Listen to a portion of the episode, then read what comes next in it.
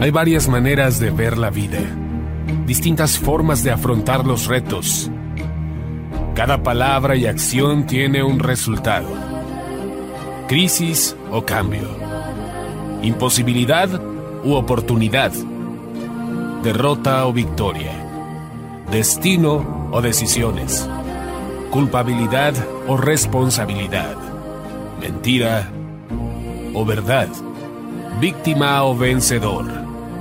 La diferencia se marca en los pensamientos, las ideas y las acciones. Esto es Mensajes de Victoria con Marco Tulio Carrascosa.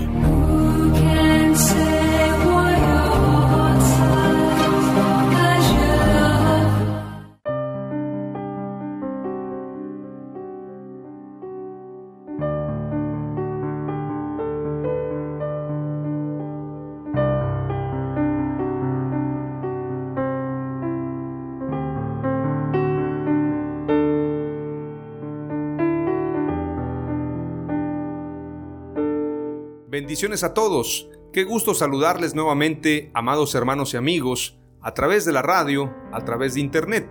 Hoy estoy muy contento de poder compartirles el episodio número 17 de la serie Dios de Pactos. A este episodio lo he titulado Abraham hace guerra para rescatar a Lot. Qué interesante que Abraham se levanta en guerra, arma a su equipo, a sus criados, para poder enfrentarse a unos reyes que verdaderamente son muy temidos. Estos reyes podríamos imaginarlos en una película, reyes monstruosos, reyes con poderes, reyes que podían enfrentarse a cualquier ejército. Sin embargo, Abraham puede enfrentarse a ellos y derrotarlos. Y esto para poder rescatar a su sobrino Lot, a quien llama hermano. Qué interesante pasaje. Vamos a estudiarlo, vamos a analizarlo y quiero que este mensaje pueda servirte de motivación, pero sobre todo pueda abrirte el entendimiento de la dimensión de la bendición de Dios sobre Abraham. Y que ese pacto en Abraham, cuando la escritura dice, en ti serán benditas todas las naciones de la tierra, los que te bendijeren serán bendecidos y los que te maldijeren serán maldecidos, ese pacto, esa promesa sigue vigente hasta el día de hoy. Vamos a analizarlo, Vamos a meditarlo y antes de adentrarnos a la palabra de Dios, vamos a hacer una breve oración para pedirle al Espíritu Santo que nos dé sabiduría y que podamos profundizar conciencia y conocimiento en este mensaje. Oramos a Dios. Padre amado, te doy gracias en el nombre de Jesús por este tiempo. Te ruego, Señor amado, que este mensaje de guerra, este mensaje de lucha, pueda mostrarnos, Señor, la importancia de tu presencia. Como dice tu palabra, no es con espada ni con ejército, sino con tu Santo Espíritu. Por lo tanto, Señor, vemos este mensaje, vemos esta historia y nos adentramos a la vida de Abraham para entender las dimensiones del poder que tú nos has dado. Así como Abraham pudo hacer guerra y enfrentarse a estos cuatro reyes, así nosotros podemos enfrentarnos a cualquier imperio, porque tenemos tu poder, tenemos tu unción y tenemos tus promesas, las cuales son fieles y verdaderas. Hoy te damos gracias y te pido, Señor, que este mensaje sea de edificación para tu iglesia. Fortaléceme, Señor, para que tu palabra pueda penetrar hasta partir el alma, hasta partir el corazón. En el nombre de Jesús, amén. Aleluya. Abraham rescata a Lot. Génesis 14. El episodio número 17 se titula Abraham hace guerra para rescatar a Lot. Claro, tenemos que imaginar a Abraham haciendo guerra. Veamos desde el verso 1 en adelante. Voy a darle lectura exactamente a 16 versículos. Sin embargo, luego vamos a ir del 17 al 24. Veamos claramente lo que dice la escritura. Aconteció en los días de Amrafel, rey de Sinar, Arioc, rey de Elazar, Kedorlaomer, rey de Lam, y Tidal, rey de Goim, que estos hicieron guerra contra Vera, rey de Sodoma, contra Birsa, rey de Gomorra, contra Sinab, rey de Adma, contra Semeber, rey de Seboim, y contra el rey de Bela, la cual es Soar. Todos estos se juntaron en el valle de Sidim, que es el mar salado. Doce años habían servido a Kedorlaomer y en el décimo tercero se rebelaron. Y en el año decimocuarto vino Kedorlaomer y los reyes que estaban de su parte y derrotaron a los refaitas en Astarot, Carnaim, a los susitas en Ham, a los emitas en Sabe, Kiriataim. Es importante señalar que en la versión Kadosh dice de este pasaje que derrotaron a gigantes, a los gigantes que habitaban en estas tierras. Es decir, este ejército no era un ejército cualquiera, era un ejército que podía enfrentarse a gigantes. Sigamos leyendo lo que dice la escritura en el verso 6. Y a los oreos en el monte de Seir hasta la llanura de Parán que está junto al desierto. Y volvieron y vinieron a Enmispat, que es Cades, y devastaron todo el país de los amalecitas y también al amorreo que habitaba en Asesón Tamar. Y salieron el rey de Sodoma, el rey de Gomorra, el rey de Atma, el rey de Seboim, el rey de Bela, que es Oar, y ordenaron contra ellos batalla en el valle de Sidim. Haga de cuenta que estos reyes, este ejército, venía arrasando. Ya habían destruido a los gigantes, entonces se arman los reyes de Sodoma y Gomorra y los demás reyes para enfrentar a este ejército. Dice el verso 9, esto es contra Kedorlaomer, rey de Lam, Tidal, rey de Goim, Amrafel, rey de Sinar, y Arioc, rey de Lazar. Cuatro reyes contra cinco. Qué curioso que el pasaje no dice cinco reyes contra cuatro, sino cuatro reyes contra cinco.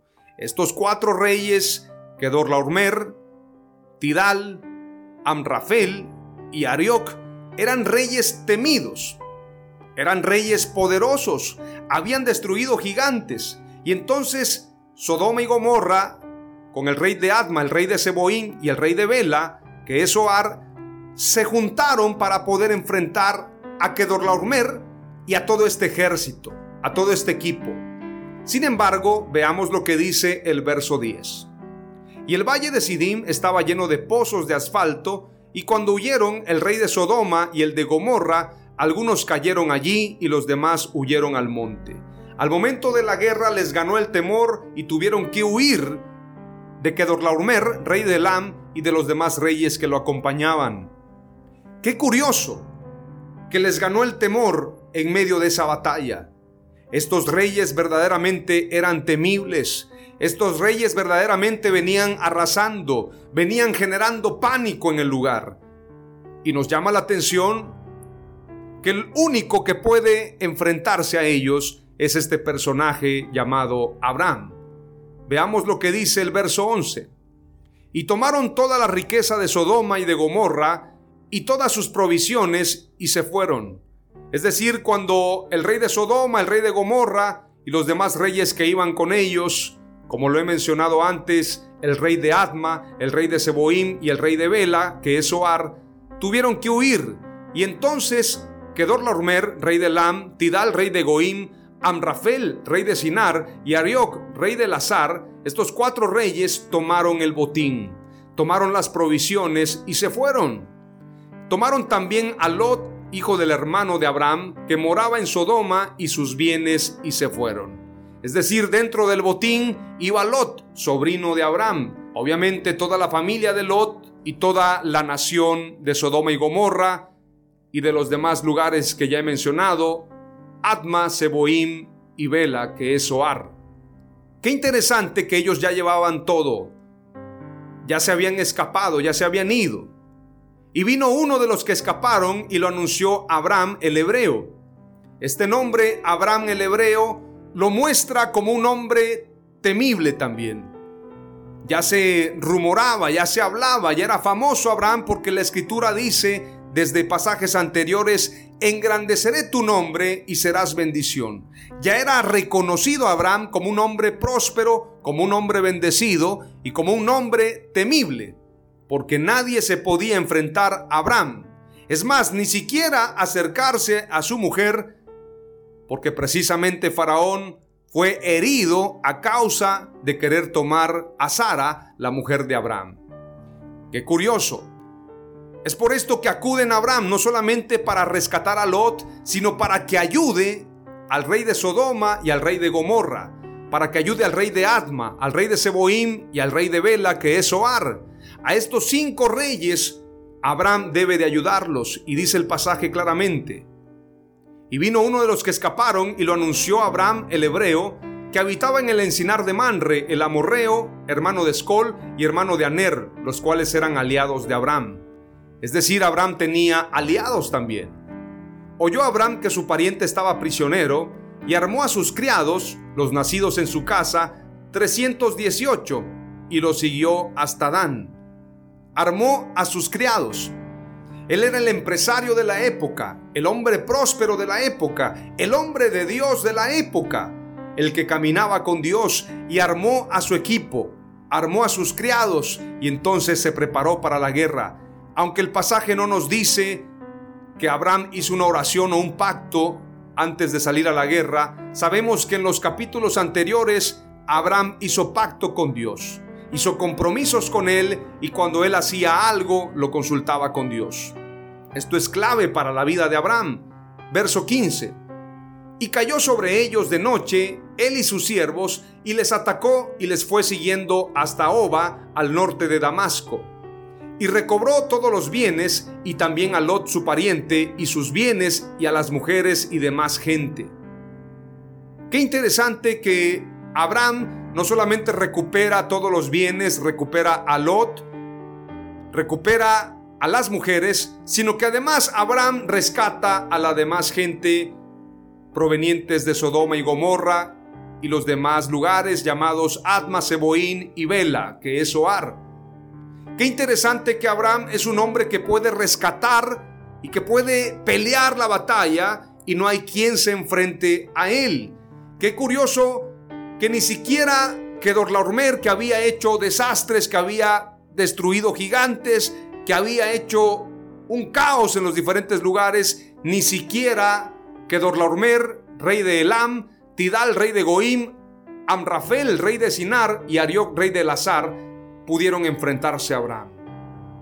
Qué curioso que era tan grande la investidura de Abraham que no pudieron enfrentarlo. Entonces Abraham recupera a Lot y a su familia. Veamos lo que enseña ahora el verso 17. Cuando volvía de la derrota de Kedorlaomer, veamos este término, derrota, es decir, lo había derrotado. No solamente lo había enfrentado, sino que lo había derrotado. Cuando volvía de la derrota de Kedorlaomer y de los reyes que con él estaban, salió el rey de Sodoma a recibirlo al valle de Sabe, que es el valle del rey. Entonces Melquisedec, rey de Salem y sacerdote del Dios Altísimo, sacó pan y vino, y le bendijo diciendo, Bendito sea Abraham del Dios Altísimo, creador de los cielos y de la tierra, y bendito sea el Dios altísimo que entregó tus enemigos en tu mano y le dio a Abraham los diezmos de todo.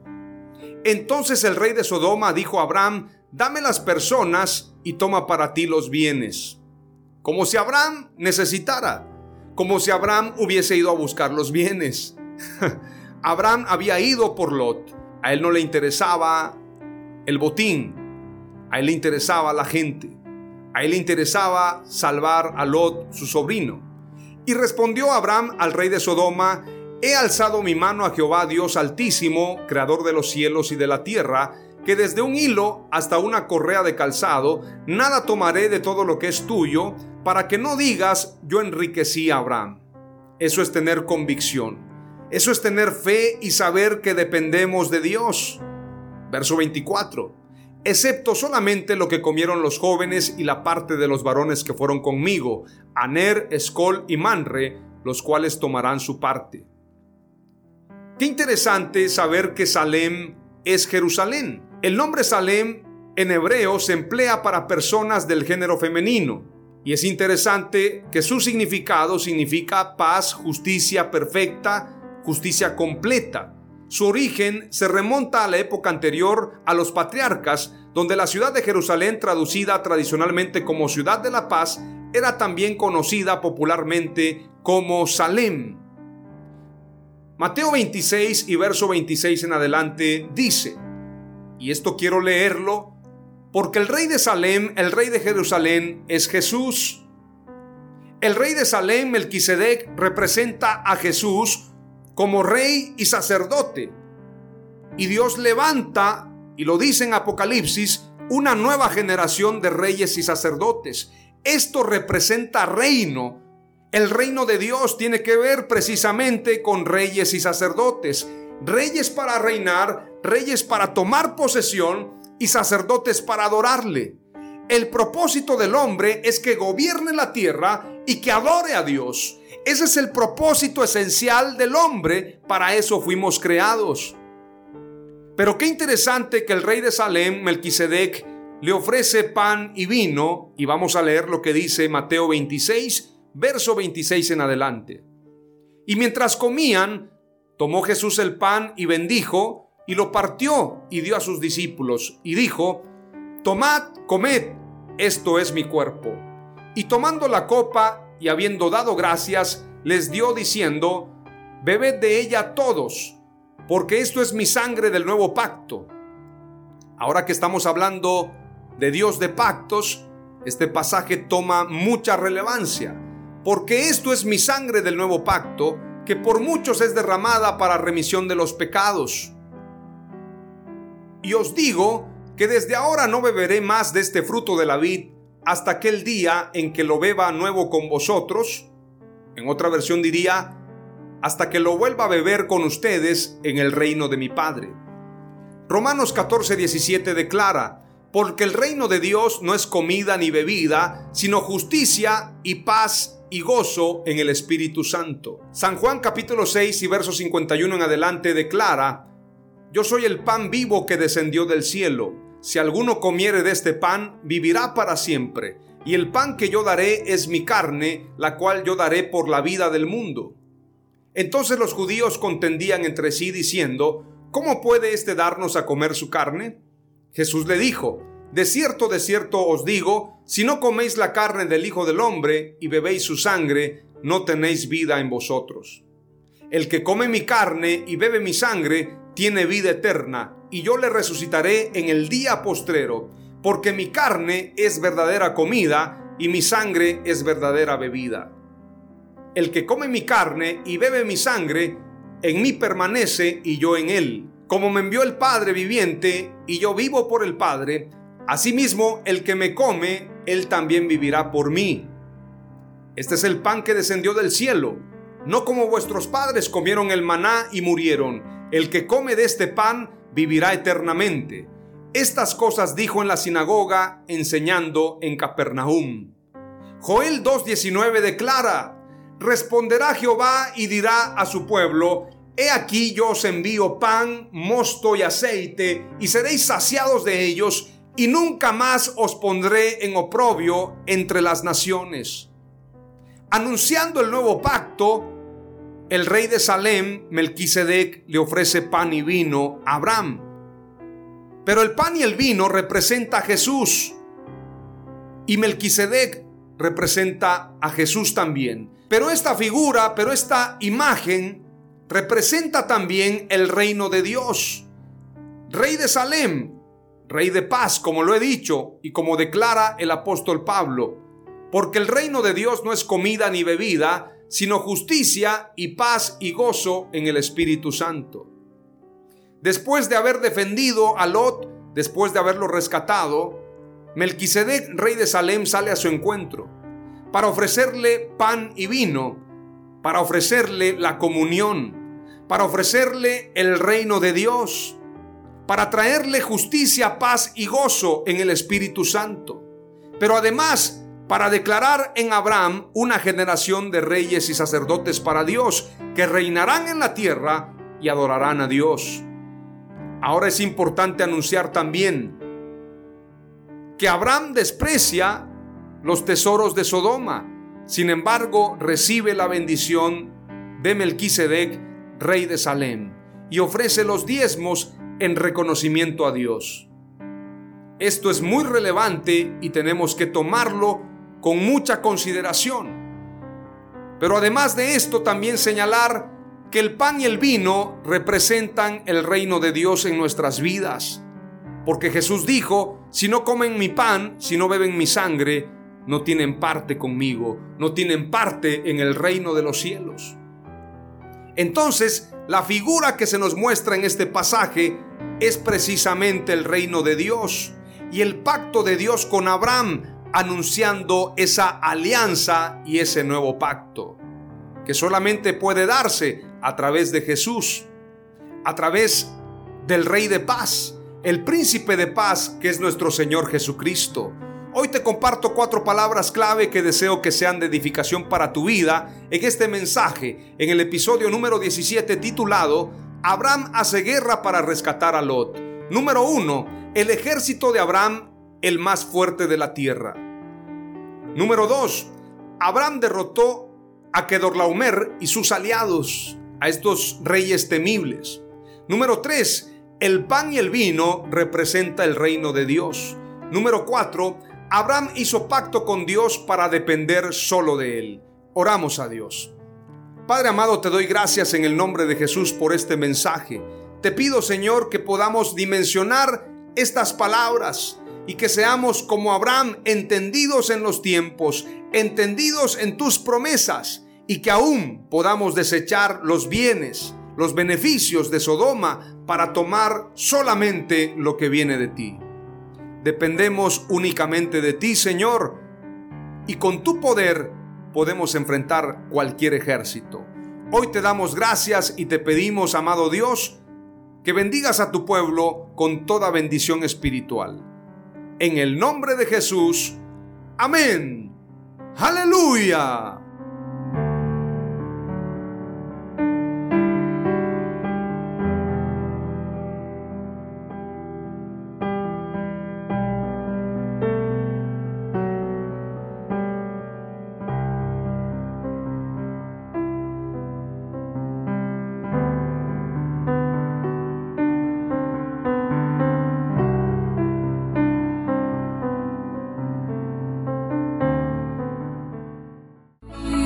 Esto fue Mensajes de Victoria con Marco Tulio Carrascosa. Gracias por escucharnos y seguirnos en nuestras redes sociales. Si deseas invitarnos a tu ciudad, escríbenos por inbox o al WhatsApp 961 66 882 99 961 66 882 99.